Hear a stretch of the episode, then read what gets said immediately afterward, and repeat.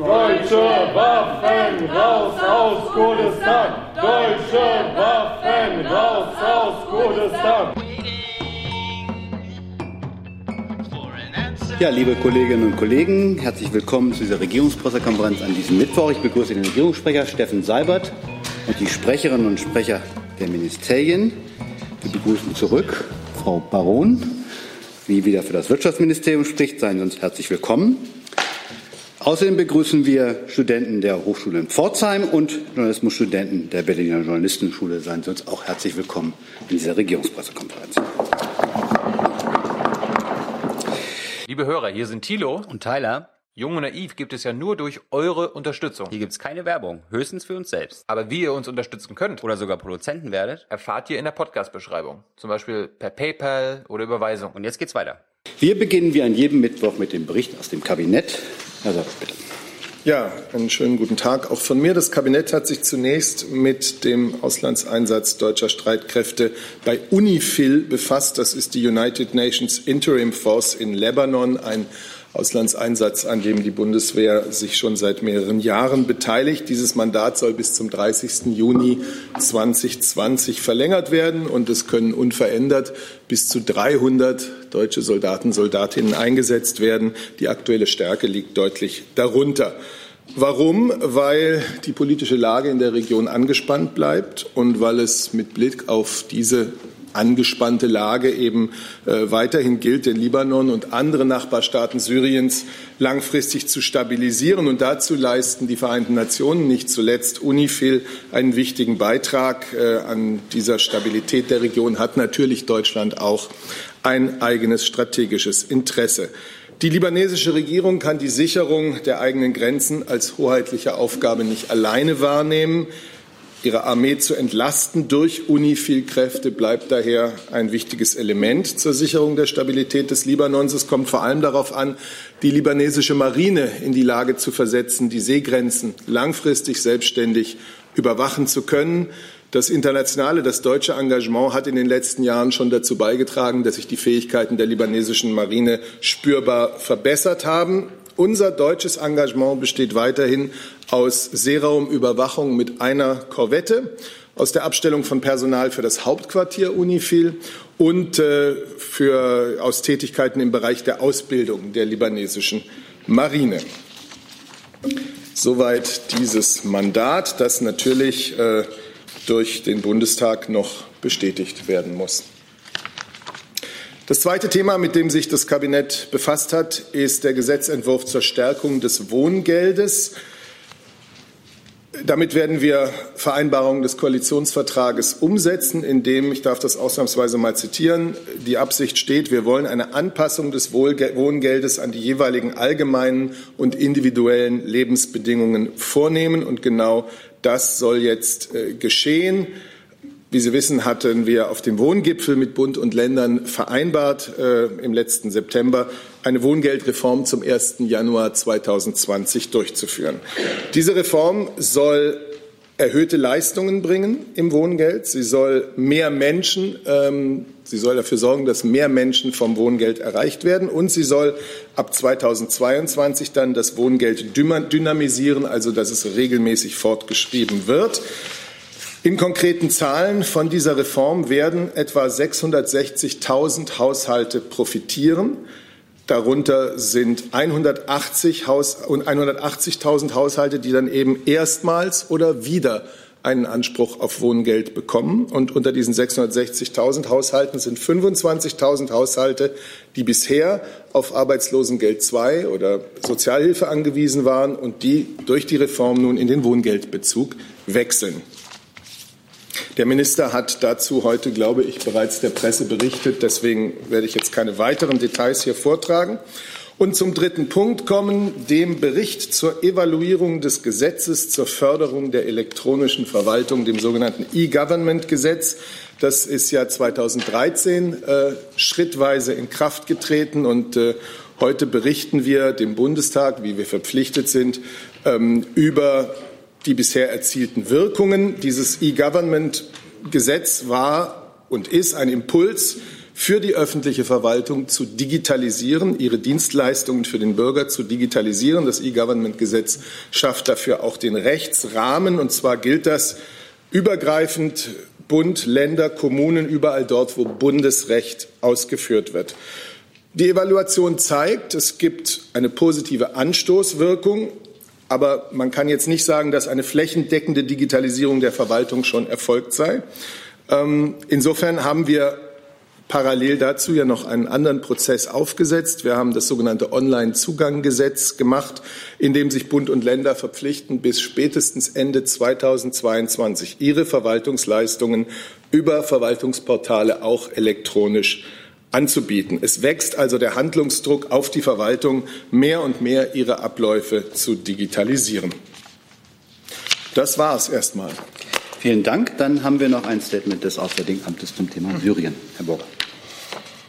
Ja, vielen Dank.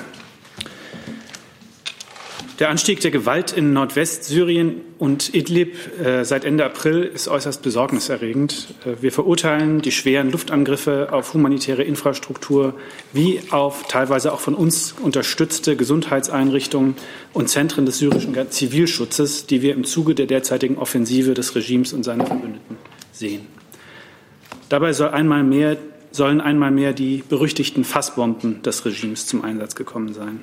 Es ist klar, dass die Präsenz und Angriffe der terroristischen Gruppe HTS die Lage seit Anfang des Jahres schwieriger gemacht hat.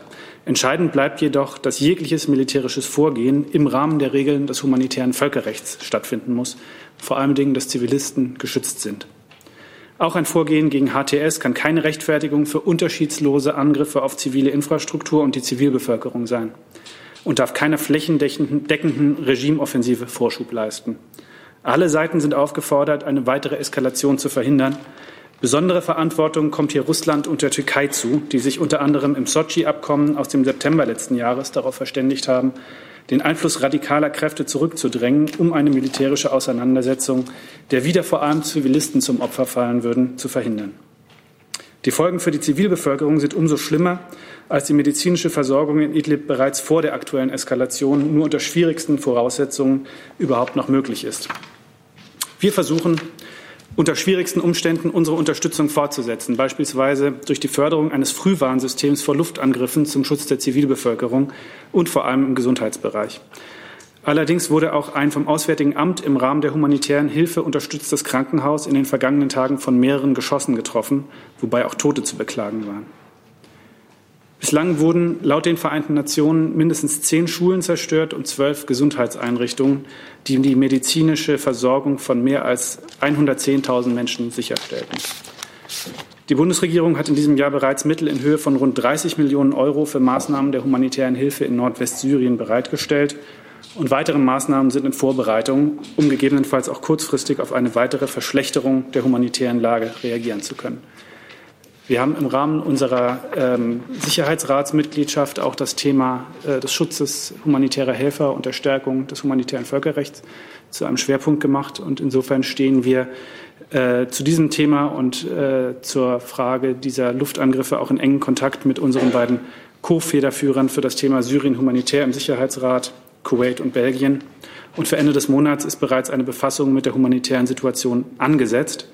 Wir werden uns angesichts der Lageentwicklung aber für eine zusätzliche Dringlichkeitssitzung noch für diese Woche einsetzen. Vielen Dank. Vielen Dank. Dann kommen wir zunächst zu den Themen des Kabinetts. Unifil. Herr Jessen. Ja, Herr Seibert, Unifil findet ja statt vor dem Hintergrund der UN-Resolution 1701 äh, aus dem Jahr 2006. Ähm, können Sie sagen, äh, die Bundesregierung spricht, glaube ich, selbst davon, dass beide Konfliktparteien regelmäßig äh, diese ähm, Resolution nicht einhalten. Welches sind die Verletzungen auf beiden Seiten? Vor allem und welches sind die Maßnahmen, die die Bundesregierung über UNIFIL-Beteiligung hinaus ergreift, um die Partner, um die Staaten zu einer Einhaltung äh, zu motivieren. Ja.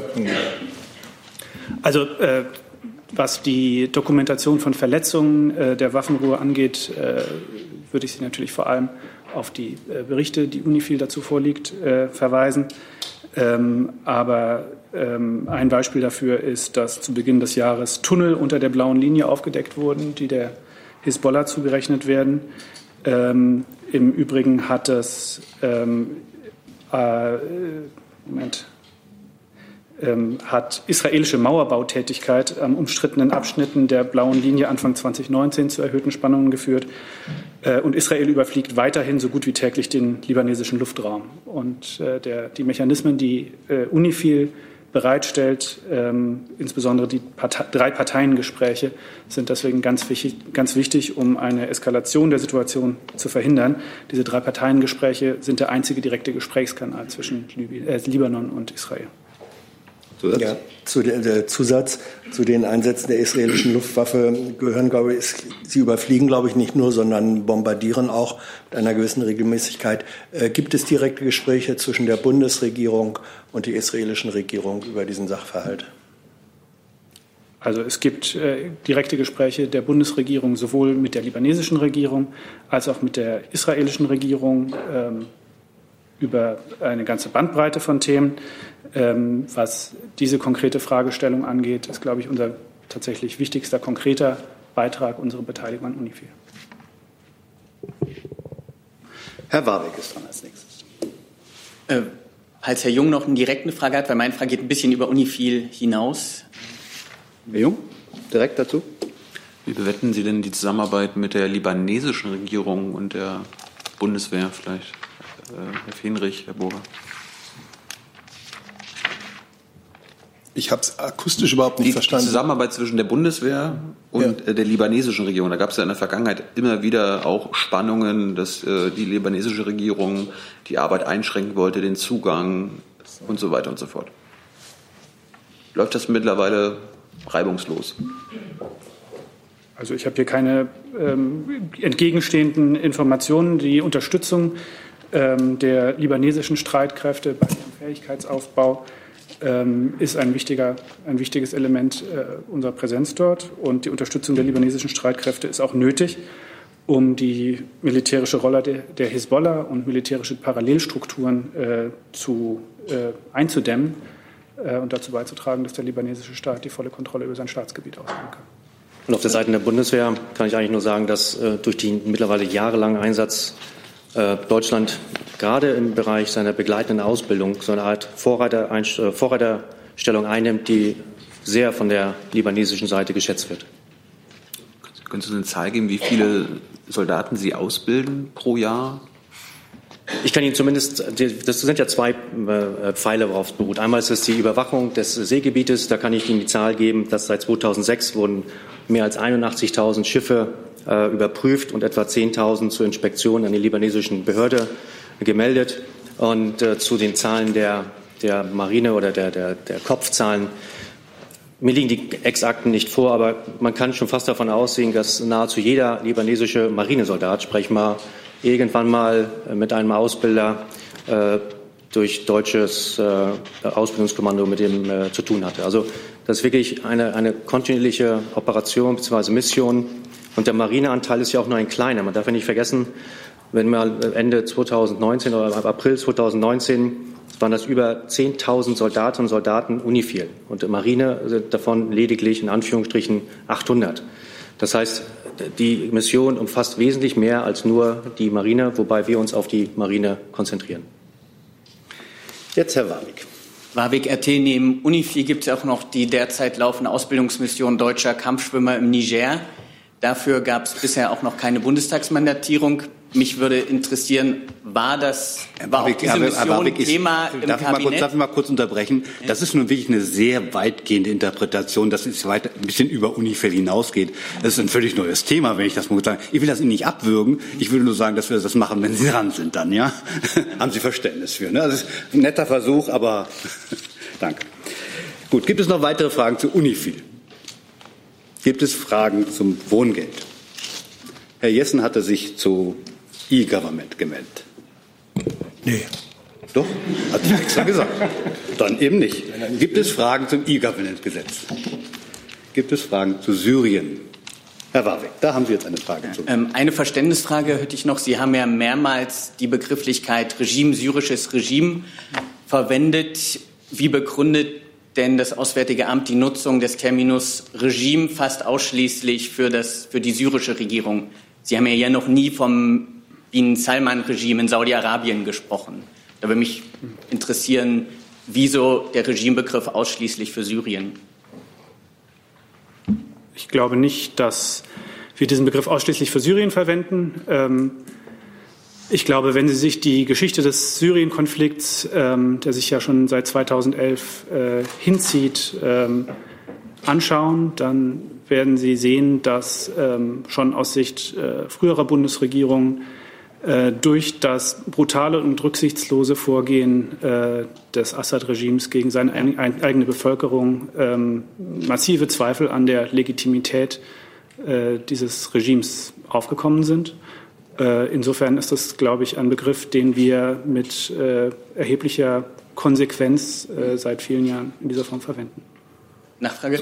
Meine Frage war ja, aber ob es eine Sprachdefinition gibt, weil Massenbombardements gibt es auch durch die Saudis im Jemen und die werden nicht als Regime bezeichnet. Also ab welchem Moment wird das Auswärtige Amt von Regime sprechen? Was muss da erfüllt sein, um sozusagen vom Auswärtigen Amt als Regime bezeichnet zu werden? Also ich will jetzt hier nicht tief in die Semantik einsteigen. Ähm, ich habe es Ihnen für den konkreten Fall Syrien äh, äh, erklärt, wie wir die Rolle des Assad-Regimes in diesem Konflikt äh, bewerten, schon seit vielen Jahren. Und aus dieser ganz konkreten Geschichte ähm, ist, glaube ich, auch unser Umgang mit dem Assad-Regime hier zu verstehen. Es gibt also keine definitorische Grundlage dafür. Wie gesagt, ich will mich jetzt nicht in die Tiefe der Semantik begeben hier. Herr Jessen dazu. Herr Burger, verwenden Sie den Begriff in einer ähnlich breiten Auslegung, wie er ja in dem zusammengesetzten Hauptwort Regime Change das gerne verwendet wird, vorkommt? Also wie wir diesen Begriff verwenden, das bitte ich Sie selbst anhand unserer äh, mannigfaltigen schriftlichen und mündlichen Äußerungen hier festzustellen.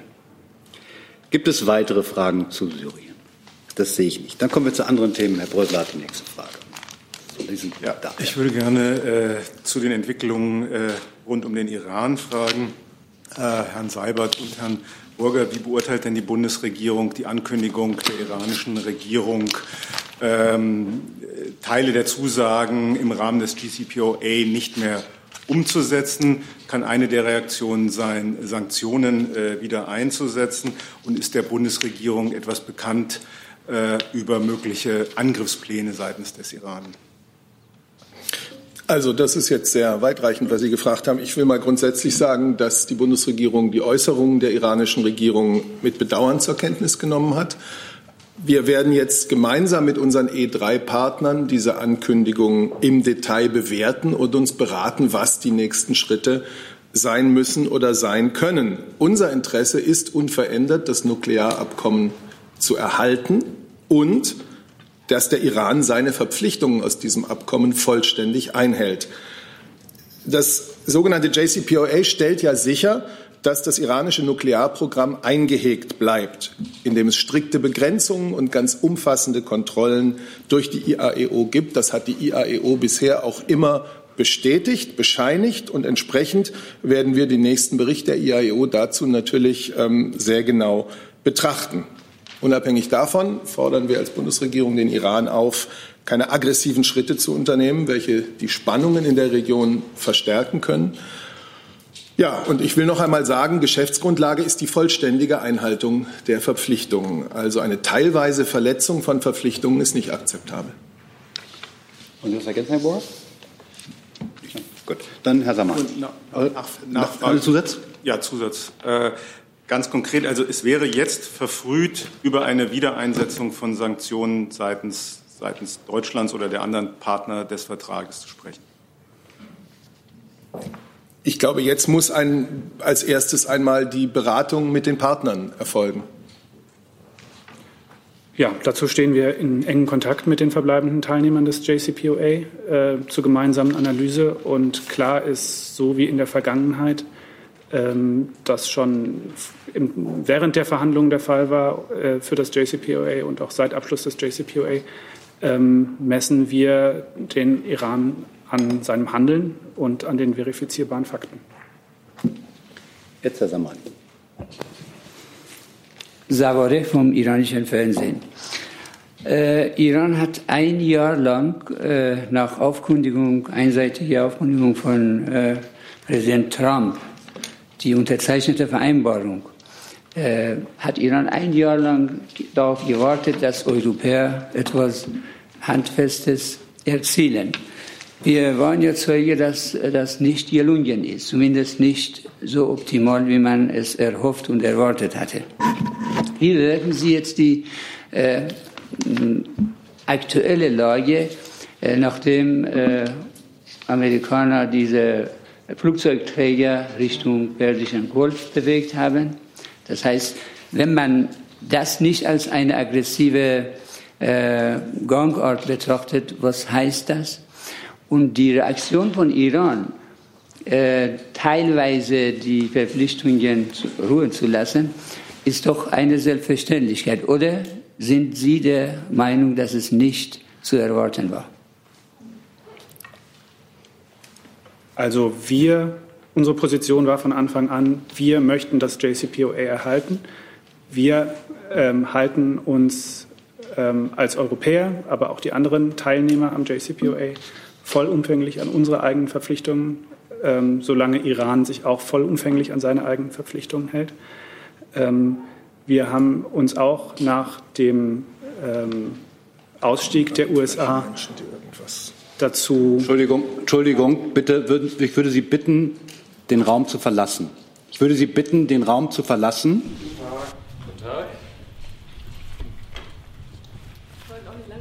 So, wir haben, jetzt, wir haben die Fernsehübertragung unterbrochen. Wir sind heute hier, Sie, um Raum den Hungerstreik von über 7000 Menschen aufmerksam zu machen, da dieses Thema in den deutschen Medien keine Beachtung findet.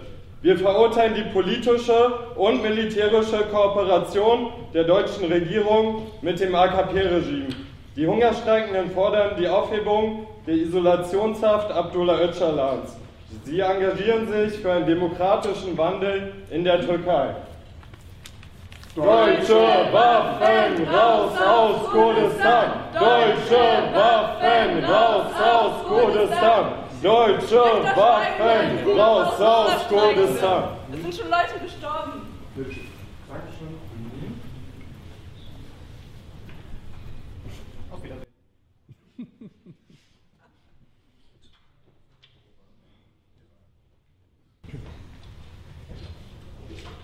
So. Damit sind wir wieder in unserer Pressekonferenz. Wir waren bei der Beantwortung der Iran-Frage. Herr Burger. Ja, ähm, die äh, verbleibenden Teilnehmer im JCPOA haben sich nach dem Ausstieg ähm, der, der USA ähm, ja auch bereit erklärt, ähm, Schritte zu unternehmen, ähm, um sicherzustellen, dass Iran auch weiterhin von den Sanktionserleichterungen ähm, profitieren kann, um gleichzeitig ja, die Grundlage dafür zu erhalten, dass Iran sich äh, seinerseits ähm, an die Verpflichtungen aus dem JCPOA hält. Und daran arbeiten wir auch weiter. Also Zusatz. Äh, wie ist die Bewertung der Haltung von Iran jetzt aktuell? Äh, das würde ich gern von Ihnen wissen. Und auch im äh, Bezug auf die aggressive Vorgehensweise der US-Regierung. Haben Sie da die Frage nicht beantwortet? ob Sie das als einen aggressiven Schritt betrachten oder nicht. Also zum Vorgehen der US-Regierung äh, zu den jüngsten Ankündigungen habe ich mich hier am Montag schon geäußert. Darauf würde ich Sie gerne verweisen. Ähm, und ähm, ich glaube, zu allem Weiteren hat Herr Seibert gerade das ausgeführt, was wir als Bundesregierung heute zu sagen haben.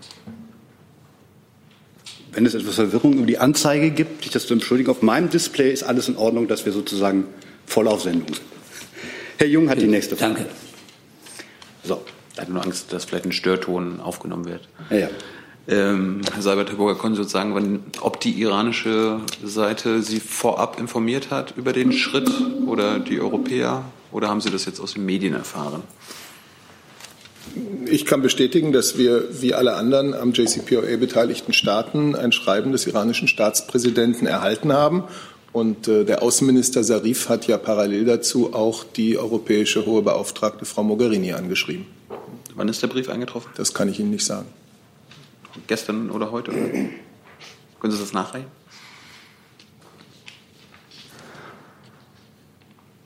Ja, das wird sich zeigen. Ist das geheim? Oder? Es wird sich zeigen, ob ich Ihnen das nachreichen kann. Herr Kollege.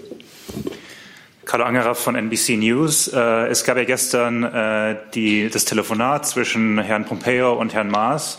Äh, gab es dort auch inhaltliche Diskussionen, zum Beispiel zu dem JCPOA, oder war das eine reine Terminabsprache?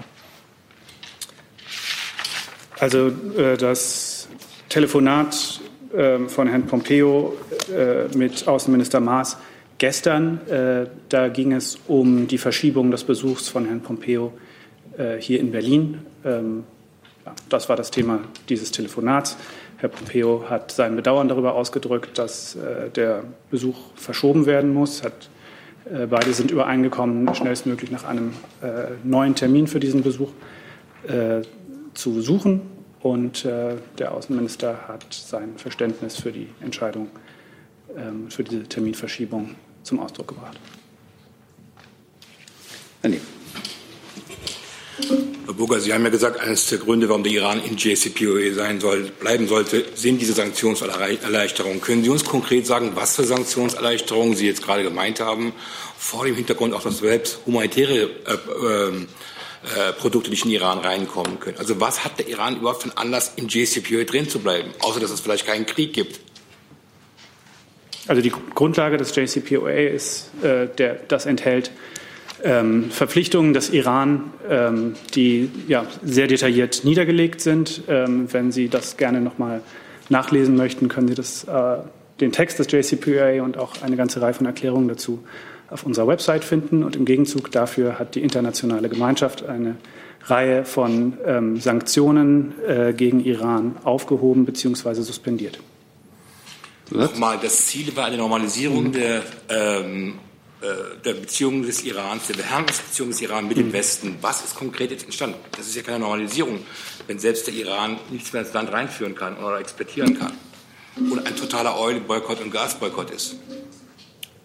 Also wir und die anderen verbleibenden Teilnehmer am JCPOA halten uns vollumfänglich an die Verpflichtungen, die wir eingegangen sind. Und wir erwarten, dass der Iran das auch tut.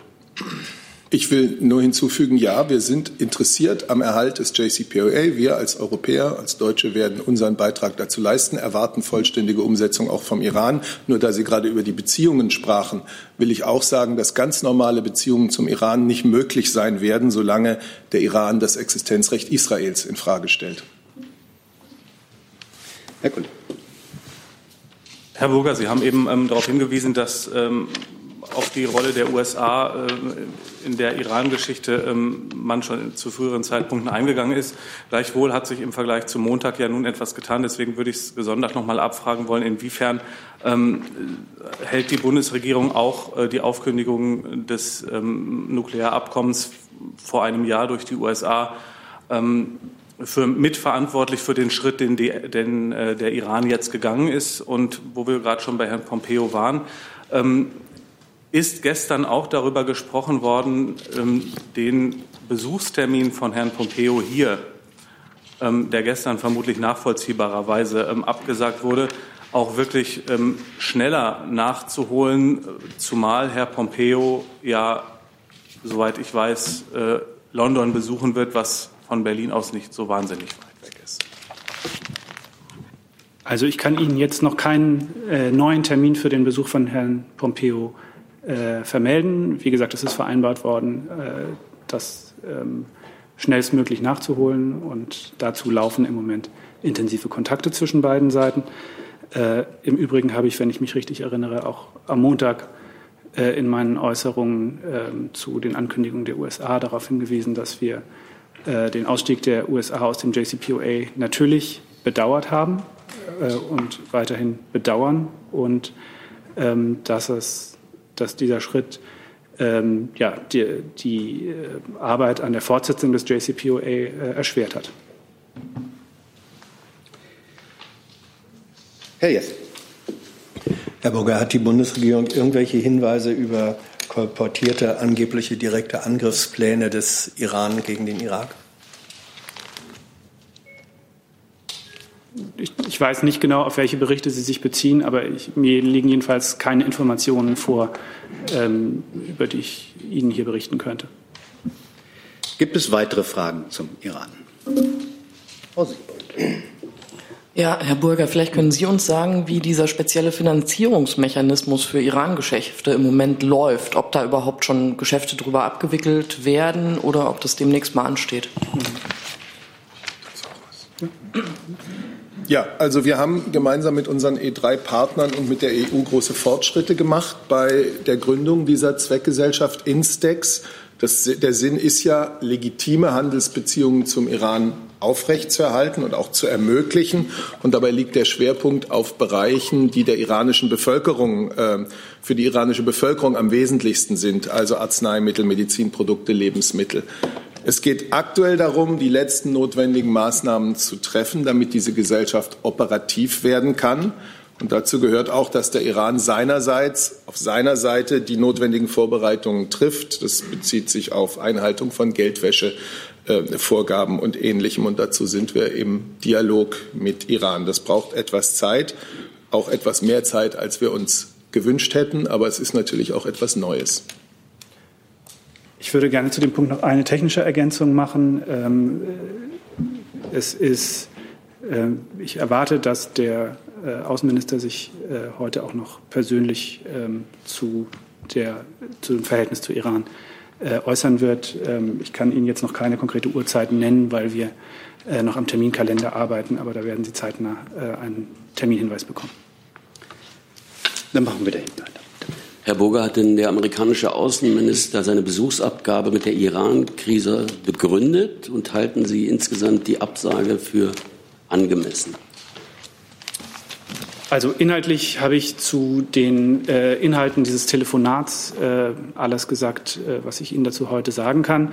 Ich habe ja auch gesagt, der Außenminister Maas hat sein äh, Verständnis äh, zum Ausdruck gebracht für diese Verschiebung. Gibt es weitere Fragen zum Thema Iran? Herr Brössler. Ja, danke. Wo sind Sie denn eigentlich? Da sitzen Sie. Jetzt. Aber jetzt ja auch um, um die Besuchsabsage kreisen, würde ich dann doch jetzt die Frage stellen. Ähm, Herr Seibert, äh, aber auch Herr Burger, wie misslich ist denn jetzt diese Verschiebung im Lichte der Tatsache, dass ja der amerikanische Außenminister sich ohnehin schon sehr lange Zeit mit seinem ersten Besuch in Deutschland lässt? Also ist in, dieser, in diesem Lichte ist vielleicht doch misslich, dass äh, ausgerechnet der deutsche Teil äh, der Europareise äh, des Außenministers äh, nun äh, der Reise nach Irak äh, zum Opfer gefallen ist. Also ich habe ja auch gesagt, beide Seiten, sowohl Herr Pompeo als auch Herr Maas, haben es bedauert, dass der Termin verschoben werden muss. Ähm, ich glaube, es gab in den vergangenen Monaten seit Amtsantritt von Herrn Pompeo aber keinen Mangel an Gelegenheiten auch zum bilateralen Gespräch zwischen beiden. Gibt es weitere Fragen zu dem, dem Thema Iran oder dem Thema Pompeo? Dann fangen wir bei Ihnen an. Zu Iran. Zu Iran, Pompeo. Genau, noch eine Nachfrage, und zwar an das Verteidigungsministerium. Ähm, viele der Berichte äh, von der US-Seite ist ja wohl, dass sich die Gefährdungslage der US-Truppen im Nahen Osten möglicherweise verändert hat äh, aufgrund äh, der veränderten äh, ja, Anweisungen an ähm, Truppen, die möglicherweise von Iran unterstützt werden. Hat sich denn die äh, Gefährdungslage von äh, Bundeswehrsoldaten im Nahen Osten in irgendeiner Weise verändert in den letzten Tagen deshalb? Ja, genau zu dem Punkt habe ich heute auch noch mal mit dem Kontingentführer im Irak gesprochen, der mir versichert hat, dass äh, unsere Soldaten in Erbil als auch in Taji sicher untergebracht sind und die Ausbildung, äh, wie sie ja im Rahmen der, äh, des Mandats äh, ausgebracht ist, auch wie geplant weiterlaufen. Herr Kollege. Ist das das oder ist das? Frage noch, wie steht denn die Regierung zu ähm, den Ankündigungen Frankreichs, jetzt über neue Sanktionen gegen Iran nachzudenken? Die haben sich ja schon äh, das Außenministerium, glaube ich, geäußert. Ja, wir stehen in ganz enger Abstimmung mit äh, unseren äh, E3-Partnern. Äh, dazu gehört ja gerade auch Frankreich. Äh, wie auch Großbritannien, ähm, auch mit dem Europäischen Auswärtigen Dienst ähm, und äh, darüber hinaus auch mit den anderen verbleibenden Partnern im JCPOA, also China und Russland, über die weiteren Schritte. Äh, und in diesem Kreis, ähm, wie Herr Seibert das dargestellt hat, werden wir jetzt gemeinsam die Situation analysieren und dann auch über die gemeinsamen nächsten Schritte beraten. Frau Siebold. Wann ist denn mit einer Entscheidung der E3 zu rechnen und können wir womöglich auch ein E3-Ministertreffen erwarten? Ich habe jetzt keine konkreten Termine anzukündigen.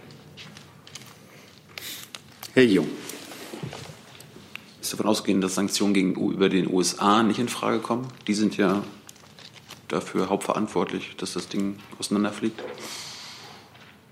Also das ist jetzt Ihre äh, Interpretation. Ähm, das äh, Thema ähm, Sanktionen haben wir natürlich im Kontext des JCPOA äh, besprochen und ich glaube, da gehört das Thema auch hin. Ja, und der Kontext ist ja auch da, die USA im JCPOA, das wissen wir hier alle, geht es natürlich um die Sanktionen, die die internationale Gemeinschaft, die EU, die Vereinten Nationen, die USA in den vergangenen Jahren gegen Iran verhängt haben, äh, aufgrund, seiner, ähm, äh, aufgrund seines Atomprogramms. Gibt es weitere Fragen zu dem Komplex? Das sehe ich nicht. Dann ist Herr Warwick, glaube ich, mit dem Thema Niger dran. Das richtig sehe. Wie schon angeführt, gibt es ja derzeit noch die seit Oktober 2018 laufende Ausbildungsmission deutscher Kampfschwimmer im Niger. Bisher gab es dazu keine Mandatierung durch den Bundestag. Deswegen würde mich sowohl vom Regierungssprecher als auch vom Verteidigungsministerium interessieren, war das heute Thema bei der Kabinettssitzung und wie rechtfertigt die Bundesregierung, dass es bisher noch keine Mandatierung durch den Bundestag für diesen Einsatz gab? Auf Ihre erste Frage, nein, es war kein Thema bei der Kabinettssitzung. Auf Ihre zweite Frage, diese deutschen Soldaten sind auf Einladung der nigrischen Regierung dort im Rahmen der Ertüchtigungsinitiative der Bundesregierung und zur Ausbildungsunterstützung. Das geht um Aufbau und Ausstattung eines äh, Partnerverbandes und um Beiträge zum Aufbau einer Schule für Spezialkräfte. Es geht nicht um einen exekutiven Auftrag. Einen solchen haben diese Soldaten nicht und sie nehmen auch nicht an Operationen teil. Zusatz? Dem kann ich ergänzen, dass wir natürlich, und das wissen Sie, dass die Bundeswehr an zahlreichen Kooperationen, Aktivitäten als auch Einsätzen gebunden ist. Und da gibt es Einsätze und äh, Aktivitäten, die ein Mandat besitzen und es gibt Einsätze, die keins besitzen. Wer entscheidet darüber? Es gibt das Parlamentariatsbeteiligungsgesetz, in dem klare Kriterien formuliert sind, nachdem einmal das Auswärtige Amt, Bundesministerium der Verteidigung und nicht zuletzt das Parlament darüber entscheiden. Zusatz, Herr Aber genau im Parlamentsbeteiligungsgesetz steht ja auch relativ eindeutig, ein Einsatz bewaffneter Streitkräfte liegt vor, wenn Soldatinnen und Soldaten der Bundeswehr in bewaffnete Unternehmungen einbezogen sind oder eine Einbeziehung in eine bewaffnete Unternehmung zu erwarten ist. Jetzt ist Nigeria ein hochkonfliktives Land. Erst letztes Jahr wurden beispielsweise vier Mitglieder einer US-amerikanischen Spezialeinheit eliminiert. Das heißt, das Risiko, dass die deutschen Soldaten, die da wohl auch mit Langwaffen präsent sind, dass die in Kampfhandlungen eingebunden werden, wird als sehr hoch eingeschätzt. Deswegen argumentieren ja auch viele Rechtsexperten, dass es sehr wohl das Parlamentsbeteiligungsgesetz greifen sollte. Was erwidern Sie dem gegenüber? Da kann ich nur, wie eben auch schon ausgeführt, eine Einbeziehung in eine bewaffnete Unternehmung im Sinne des äh, Parlamentsbeteiligungsgesetzes erfolgt für diesen Fall nicht und wird auch nicht qualifiziert bewertet. Wir sind dort auf eine Einladung der nigerischen äh, äh äh, Kräfte äh, vor Ort. Und das geht darum, Ausbildungsunterstützung zu leisten, auf gut Deutsch Military Assistance im Land durchzuführen. Herr Brössler. Ja, Herr Fenrich, äh, die Tatsache, dass der Wehrbeauftragte offenbar zu einer anderen Einschätzung gekommen ist, äh, zwingt das die Bundesregierung nicht, zumindest sich äh, den Sachverhalt noch mal anzuschauen und eventuell zu einer Neubewertung zu kommen? Der Wehrbeauftragte hat seine Meinung in den entsprechenden Ausschüssen dazu dargelegt. Und äh, wir werden das jetzt nicht zum Anlass nehmen, das zu prüfen. Wir werden aber noch mal in einer schriftlichen Form den Ausschuss an einer gegebenen Stelle äh, darüber informieren bzw. das noch mal darlegen. Gibt es weitere Fragen zu dieser Mission oder zu diesem Einsatz oder wie auch immer? Herr Jessen. Nee, nee, das war noch äh, zur Kabinettsdiskussion, aber nicht. Ach so. Herr Warwick nochmal? Nee, das wäre Okay, zu einem weiteren Thema. Dann gibt es weitere Fragen zu Niger und der dem Anwesenheit der Bundeswehr dort. Das sehe ich nicht. Dann ist Herr Jung jetzt dran mit einem neuen Thema. Ah. Ich wollte äh, vor dem EU-Gipfel gibt es jetzt eine gemeinsame Erklärung äh, unter anderem von Frankreich, Holland und Dänemark, äh, die zum sofortigen Handeln gegen den Klimawandel aufrufen und sagen oder fordern, den Klimaschutz zum Kernaspekt der EU-Strategie für die Jahre 2019 bis 2024 zu machen. Interessant ist ja, Herr Seibert, die Bundesregierung ist nicht dabei. Warum? Ja, ich kann Ihnen sagen, dass äh, die Bundesregierung diese Initiative mehrerer Partnerstaaten in der Europäischen Union begrüßt. Initiative für den Klimaschutz. Der Klimaschutz ist nicht nur ein zentrales Thema unserer nationalen Politik, er ist und muss auch sein ein zentrales Thema der strategischen Agenda der Europäischen Union. Wir beginnen ja jetzt in Sibiu am Donnerstag äh, über die Schwerpunkte der EU-Strategie zu sprechen.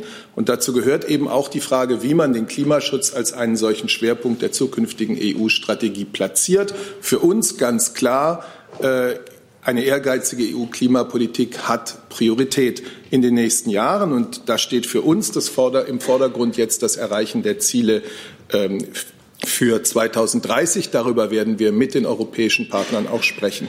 Und das neue Dokument, das die Partner vorgelegt haben, schauen wir uns an. Ein Element darin, das schon auffällt, ist der Vorschlag, 25 Prozent des äh, europäischen Haushalts für Maßnahmen zu verwenden, die dem Klimaschutz zugutekommen. Das unterstützt die Bundesregierung. Ich habe jetzt trotzdem nicht verstanden, warum Sie sich da jetzt nicht angeschlossen haben. Sie begrüßen das, machen aber nicht mit, weil Sie vorher nicht genug Zeit hatten, sich damit zu beschäftigen. Die anderen hatten das ja auch. Wir begrüßen das, weil es immer gut ist, wenn man sich fragt, wo kann man noch mehr, wo kann man äh, und wie kann man noch mehr tun. Es ist genauso gut, wenn man äh, Ziele, die man sich einmal gesetzt hat, auch erreicht. Deswegen treffen wir uns ja unter anderem jetzt in Rumänien, um im Kreis der europäischen Mitgliedstaaten zu beraten, was sind die äh, Prioritäten in der strategischen Agenda der Europäischen Union. Eine Beratung, in die sich die Bundesregierung mit aller Intensität einbringen wird. Und ich habe Ihnen gesagt, in welchem Sinne wir uns einbringen werden, nämlich in dem Sinne, dass wir in Klimapolitik, Klimaschutz einen Schwerpunkt der zukünftigen EU-Strategie sehen. Noch eine Frage? Ich, ich habe es nicht verstanden, warum Sie das begrüßen, aber da nicht mitmachen. Wer sagt denn, dass wir nicht mitmachen? Wir beteiligen uns intensiv an der Debatte. Das Entscheidende ist doch, was 28 europäische Mitgliedstaaten jetzt gemeinsam auf den Weg bringen.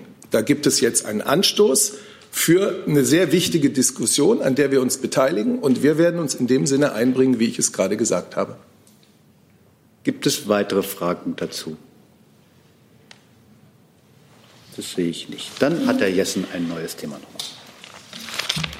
Ja, ich glaube, es war vorhin schon angesprochen, die Bombardierungen äh, in, der, äh, in der Provinz Idlib. Ähm, Herr Burger, äh, zehn Krankenhäuser etwa sind bombardiert worden. Ähm, es gibt Berichte darüber, dass möglicherweise Koordinationsdaten, also Lagedaten dieser Krankenhäuser, die ähm, an die Regierung weitergegeben worden waren, mit dem Ziel, diese Örtlichkeiten zu schützen, um sie sozusagen vor Angriffen sicher zu machen, dass diese Koordinaten möglicherweise als Zieldaten äh, missbraucht worden sind. Kennen Sie diese Berichte? Haben Sie eigene Erkenntnisse? Wie bewerten Sie das?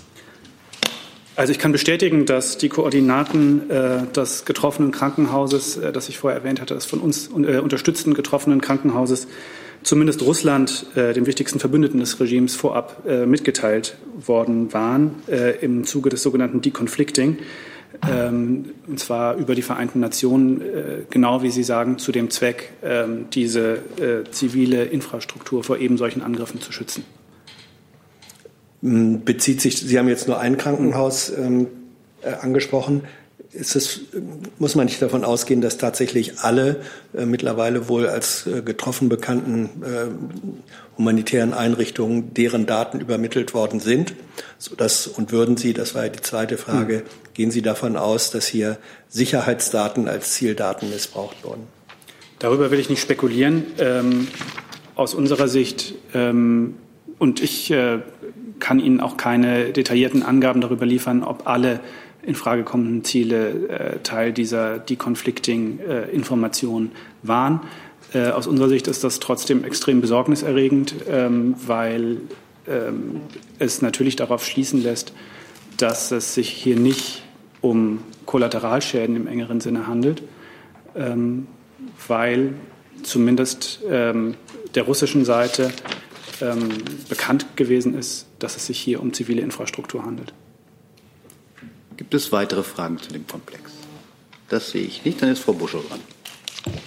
Ähm, eine Frage, ich bin mir nicht sicher, entweder ans Innenministerium oder ans Außen, äh, Auswärtige Amt. Es gibt heute die Berichte, dass Asia Bibi Pakistan verlassen durfte und es ist noch so ein bisschen unklar, ob sie jetzt in Kanada ist oder nicht. Deutschland hatte aber auch mal signalisiert, ähm, Asia Bibi aufnehmen zu wollen. Daher ist es nur die Frage, kommt sie nach Deutschland, einfach nur um sicher zu gehen. Ich habe dazu äh, jetzt gerade keinen aktuellen Stand. Das müsste ich Ihnen nachreichen, falls wir dazu Informationen haben sollten. BMI weiß auch nicht. Ähm, gibt es weitere Fragen zu dem Komplex? Dann ist Herr Jung mit einem neuen Thema dran. Äh, ich habe eine Frage zur Kommission 30 Jahre friedliche Revolution und deutsche Einheit. Herr Schmidt, äh, Grüne und Linke beschweren sich, dass sie dort nicht vertreten sind. Schauspieler und Historiker dagegen schon. Warum werden die Parteien und oder Mitglieder der Parteien, die ja auch im Osten rep repräsentiert sind, teilweise an der Revolution beteiligt waren, nicht eingeladen? Herr Jung, ähm, weil es sich um eine Regierungskommission handelt. Wie Sie vor kurzem äh, den äh, Ankündigungen des Ministers, sowohl des Vorsitzenden und äh, des stellvertretenden Vorsitzenden über die Arbeit der Kommission entnehmen konnten, wird es bei der Kommission 30 Jahre friedliche Revolution und deutsche Einheit darum gehen, darüber zu beraten, wie das Jubiläumsjahr im Dialog mit Bürgerinnen und Bürgern aus ganz Deutschland gestaltet werden soll. Wir haben dazu ein Konzept vorgelegt, was vom Bundeskabinett gebilligt worden ist und unter anderem die Einsetzung dieser Kommission beinhaltet hat. Die Auswahl der Kommissionsmitglieder ist äh, entsprechend ähm, dieser konzeptionellen Vorgaben vorgenommen worden. Und äh, es wurde dabei versucht, auf eine ostdeutsche Schwerpunktsetzung bei der Auswahl der Mitglieder zu achten und äh, um die Idee des Konzeptes zu unterstreichen, die Transformation ähm, der Ostdeutschen in den letzten 30 Jahren zu würdigen und für diese Feierlichkeit als auch für kommende Prozesse nutzbar zu machen. Die grundsätzliche Kritik, die dort jetzt gekommen ist, können wir insofern nicht nachvollziehen, als dass es sich eben um eine Regierungskommission und nicht um eine parlamentarische Kommission handelt. Werden in Regierungskommissionen nie äh, also Parteipolitiker von der Opposition eingeladen? Wollen Sie uns das damit sagen? Nun ja, die Opposition ist nicht Teil der Regierung im engeren Sinne. Und insofern äh, ist das äh, eigentlich äh, klar, dass die Beteiligung weiterer politischer Kräfte hier über die geplanten Dialoge, die ja noch kommen werden, erfolgen soll. Das heißt, natürlich haben sowohl die Bürgerinnen und Bürger als auch Politikerinnen und Politiker der Opposition Gelegenheit, sich in diesen Prozess einzubringen. Aber die Einheitsfeier soll ja auch keine Regierungsfeier sein oder eine Feier der Regierung, sondern wahrscheinlich eine parteiübergreifende Sache. Genau richtig. Nur ist es halt keine parteiübergreifende Kommission. Das ist richtig. Die Kommission organisiert ja aber zunächst auch mal die Feierlichkeiten, die dann partei- und west- und ostübergreifend stattfinden werden. Wir sind hier ganz am Beginn dieses Prozesses und da wird noch Raum und Gelegenheit sein, sich einzubringen. Können denn Grüne und Linke zumindest damit rechnen, eingeladen zu werden zu der Feier? Ja, ich glaube, das kann okay. ich zusagen. Frau Buschow zu dem Thema. Herr Schmidt, vielleicht können Sie einfach noch mal kurz sagen, was denn die, Voraus äh, die fachlichen Voraussetzungen waren, um in die Kommission als Mitglied berufen zu werden. Und die äh, Kritik der Opposition, die von einem Vertreter lautete, es ist ja tatsächlich ein, es sei tatsächlich ein Treppenwitz, dass man zu diesem Ereignis Opposition aussperrt, wo man an etwas erinnert, wo eine Opposition eine wesentliche äh, geschichtsändernde Facette hatte. Das heißt, das berührt Sie tatsächlich gar nicht. Ja, das würde ich so nicht sagen. Es ist allerdings kein Aussperren der Opposition. Darum geht es dabei nicht. Die Kommission ist eingesetzt worden, um diese Feierlichkeiten zunächst mal zu organisieren und das Ganze auf den Weg zu bringen. Da wird niemand ausgeschlossen im Folge dieser Feierlichkeiten. Die Auswahl der Kommission erfolgte durch die beteiligten Ressorts. Das Bundeskanzleramt, das Bundesministerium der Finanzen, das Bundesministerium für Wirtschaft und Energie und das BMI haben gemeinsam dieses Konzept entwickelt und das Kabinett hat es beschlossen. Die Kommission, die 22 Personen, die Mitglieder der Kommission, kann man auch einsehen, wer das ist, steht alles online im Internet zu sehen, sind eben vorgeschlagen und aufgrund ihrer biografischen und ihrer persönlichen Eignung zu dieser Kommission ausgewählt worden. Ja, vielleicht muss man das einfach auch noch mal sagen, das Erinnern, das Sie jetzt gerade gesagt haben, Frau Buschow, findet ja nicht in dieser Kommission statt. Die Kommission soll sich Gedanken darüber machen und wird sich Gedanken darüber machen, wie man dieses Jubiläumsjahr, das beginnt mit dem äh, 30. Jahrestag des Mauerfalls in diesem November und das dann endet mit dem 30. Jahrestag der Wiedervereinigung äh, am 3. Oktober 2020, wie das mit Bürgern, mit Bürgerinnen in ganz Deutschland gestaltet werden soll. Das ist der Sinn äh, dieser Regierungskommission.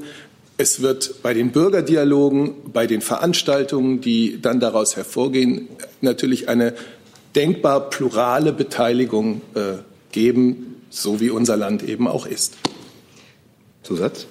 Tatsächlich dann noch mal als eine Nachfrage: Verstehen Sie denn die Veranstaltungen, die daraus dann, wofür die Konzepte erarbeitet werden, als Veranstaltung der Bundesregierung oder als Veranstaltung des Bundes? Äh, zum, es mag jetzt spitzfindig klingen, ich finde aber, das ist ein Unterschied zu den Feierlichkeiten oder zum Gedenkjahr.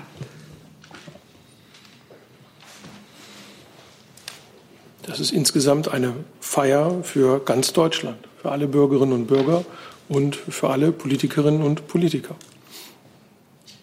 Herr Jessen. Herr Schmidt, Ihre Begründung äh, war ja, dass äh, die Opposition nicht Teil der Regierung im engeren Sinne sei. Das ist nachvollziehbar. Das würde insinuieren, dass eingeladene Schauspieler dann aber Teil der Regierung äh, im engeren Sinne sein, wenn das das Kriterium war. Das glaube ich aber nicht, dass Sie das sagen würden. Also noch einmal, wenn Sie, wenn Sie, das war ja auch Ihr Argument, sagen, es geht darum, sozusagen einen auch Ideenrahmen für eine solche Feier zu entwickeln, dann spräche doch wirklich alles dafür, auch politische Kräfte, die an dem Prozess der friedlichen Revolution beteiligt waren, zum Teil heute im Parlament sitzen, damit einzubeziehen. Warum, warum ist das nicht passiert? Das finde ich immer noch nicht richtig nachvollziehbar.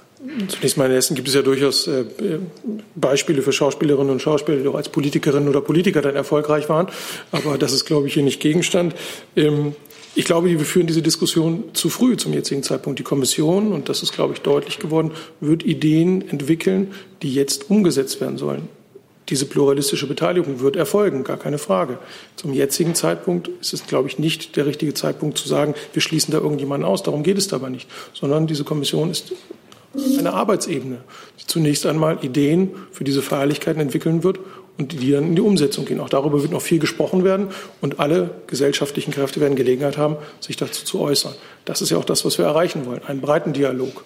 Ja, das ist ähm, schade, dass es jetzt so früh sozusagen zu dieser Frage so spitz hier kommt und ich finde das auch ehrlich gesagt auch tatsächlich ein bisschen, ein bisschen spitzfindig, das jetzt hier reininterpretieren zu wollen. Es ist nun mal eine Regierungskommission warten Sie bitte ab. Diese Beteiligung wird noch erfolgen.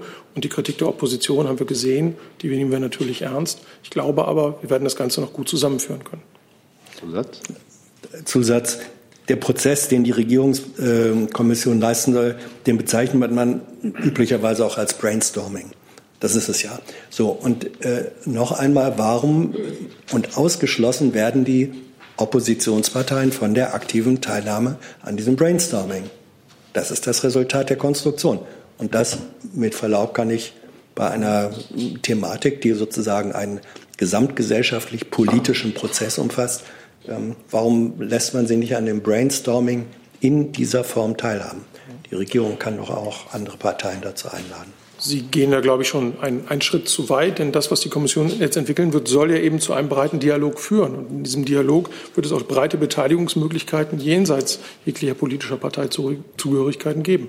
Die Ideen, die dafür zusammengetragen werden, die sind, glaube ich, im Moment ähm, einfach auf, einem, auf, dem, auf dem richtigen Weg und diese pluralistische Diskussion wird geführt werden können. Nur zum jetzigen Zeitpunkt in der Kommission wird sie nicht geführt. Gibt es weitere Fragen zu dem Thema 30 Jahre Einheitsfeier? Gibt es andere Fragen? Herr Warwick war der Erste. Die Deutsche Welle hatte am 14. April behauptet, dass die venezolanische Regierung ihr Sendesignal in Venezuela abgeschaltet hätte. Das Auswärtige Amt hat das aufgegriffen und ebenfalls die venezolanische Regierung für diesen Schritt verurteilt und eine Wiedereinstellung des Signals gefordert. Jetzt ist die aktuelle Faktenlage so. Ihnen liegt ja auch meines Wissens eine Verbalnote des venezolanischen Außenministeriums vor, dass es diese Unterbrechung des deutschen Welle-Signals im venezolanischen Kabelnetz nie gegeben hat. Das Einzige, was es gab, war eine 20-stündige Unterbrechung bei einem Privatanbieter, dem US-Satellitenanbieter DirecTV. Plant die Bundesregierung, plant das Auswärtige Amt, sich für diese falschen Anschuldigungen gegenüber der venezolanischen Regierung zu entschuldigen? Also Sie halten mir da jetzt eine Menge von Aussagen vor, die ich jetzt äh, hier äh, nicht überprüfen kann. Ähm, da muss ich Ihnen eine Antwort nachreichen. Das heißt, Ihnen ist aber bewusst, dass es diese Verurteilung der venezolanischen Regierung auf Basis der, so muss ich es leider sagen, Fake News der Deutschen Welle gegeben hat?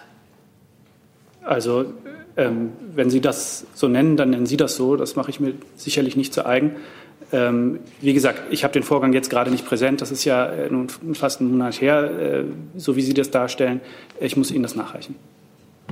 Weitere Fragen zu diesem Thema? Andere Themen? Herr Jung. Ja, vielleicht mal zu Türkei und der Oberbürgermeisterwahl in Istanbul. Herr Sabat, ich hatte vom Auswärtigen Amt eine Reaktion gehört. Wie bewertet denn die Kanzlerin äh, die Entscheidung, dort in der Türkei diese Wahl zu annullieren? Und Herr Burger, können Sie uns sagen, was die Bundesregierung tut aktuell, ähm, damit das vielleicht auch noch umgekehrt wird, beziehungsweise planen Sie bei einer Neuwahl ähm, eigene Wahlbeobachter zu schicken zum Beispiel?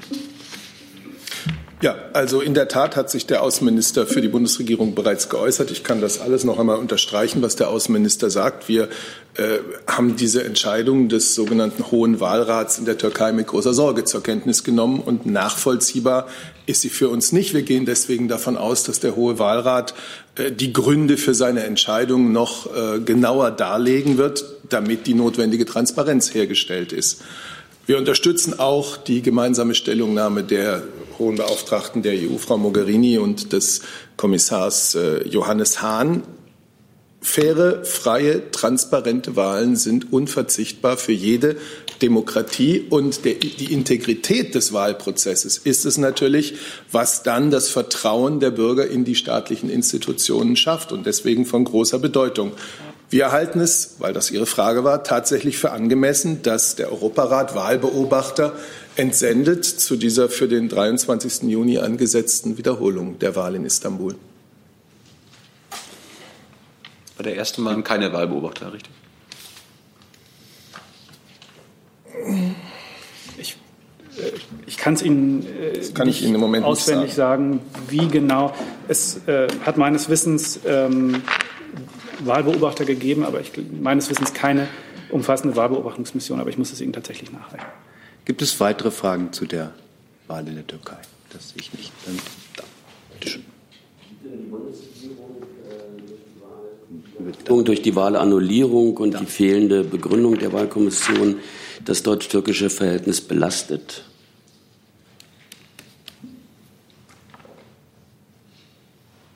Ich habe für die Bundesregierung die Sorge ausgedrückt, die wir ähm, angesichts dieser Ankündigung haben, die Wahl zu annullieren ähm, und habe davon gesprochen, wie wichtig die Integrität eines Wahlprozesses nach einer erfolgten Wahl äh, tatsächlich auch für das Vertrauen von Menschen äh, in die Demokratie und in die staatlichen Institutionen in einem Lande ist. Das ist äh, sozusagen mit Blick auf die türkischen Bürger und Bürgerinnen formuliert. Herr Jessen dazu? Herr Burger oder äh, Herr Sabat, gab es ähm, bilaterale Gespräche zwischen der deutschen und der türkischen Regierung über äh, das Wahlthema in jüngerer Vergangenheit? Äh, das müsste ich Ihnen nachliefern, das ist mir nicht, habe ich nicht präsent. Gibt es weitere Fragen zu der Neuansetzung der Wahl in Istanbul? Das sehe ich nicht. Dann ist Herr Warwick mit einem neuen Thema. Ein Rechtsgutachten des Wissenschaftlichen Dienstes des Bundestages legt ziemlich detailliert dar, wie im Zuge des 2 plus 4 Vertrags zwar die damalige Sowjetunion auf ihre gesamten Besatzungsrechte in Deutschland verzichtet hat, nicht aber die Westalliierten. Da würde mich interessieren, wie die Bundesregierung es bewertet, dass nach wie vor die USA über Besatzungsrechte in Deutschland verfügen. Im Jahr 30 des Mauerfalls. Besatzungsrechte? Das ist, glaube ich, nicht ja. der Begriff. Würde mich sehr, sehr wundern, wenn dieser Begriff im, an einem Gutachten des Wissenschaftlichen Dienstes des Bundestags verwendet würde. Ich kenne das Gutachten nicht. Äh, detailliert kann ich dazu nicht sagen, aber äh, ich glaube nicht, dass es in irgendeiner Form völkerrechtlich korrekt wäre zu sagen, dass irgendjemand in Deutschland derzeit Besatzungsrechte ausübt. Also das Gutachten kann ich Ihnen gerne ja. zukommen lassen. Es gab nach dem 2 plus 4 Vertrag, wo die Besatz auf die Besatzungsrechte verzichtet wurde, danach gab es einen belegten Briefwechsel der britischen, französischen und US-amerikanischen Seite, woraufhin dann wieder Besatzungsrechte aktiviert wurden. In dem Gutachten wird dargelegt, dass das kein Zeichen fehlender Souveränität ist, sondern dass die freiwillige Aufgabe und Öffnung für Besatzungsrecht Zeichen der Souveränität ist. Aber lange Rede, kurz Sinn, dieses Gutachten existiert. Ich frage dann nochmal nach, wenn Sie das Gutachten gelesen haben. Ich möchte aber schon mal festhalten, dass es keine Besatzer in Deutschland gibt. Ich habe vom Besatzungsrecht gesprochen. Ja. Gut, da es ja keine Diskussionsveranstaltung ist, verlängern wir das nicht länger. Hey Leute, Jung und Naiv gibt es ja nur durch eure Unterstützung. Ihr könnt uns per PayPal unterstützen oder per Banküberweisung, wie ihr wollt. Ab 20 Euro werdet ihr Produzenten im Abspann einer jeden Folge und einer jeden Regierungspressekonferenz. Danke vorab. Und die nächste Frage geht an Herrn Lange. Ja. Frage. Ähm, zur Steuerschätzung. Äh, zwei Fragen bitte. Eine an das äh, Arbeitsministerium und zweitens vom Arbeitsministerium gewusst, ob Sie angesichts der, der äh, zu erwartenden Mindereinnahmen an Ihren Plänen festhalten, eine Grundrente einzuführen. Und vom Wirtschaftsministerium hätte ich gerne gewusst, ob Sie weiterhin an den Plänen festhalten, den Soli komplett abzuschaffen. Ähm, wir sehen keinen Anlass, aufgrund einer Steuerschätzung unser Konzept der Grundrente nicht auf den Weg zu bringen.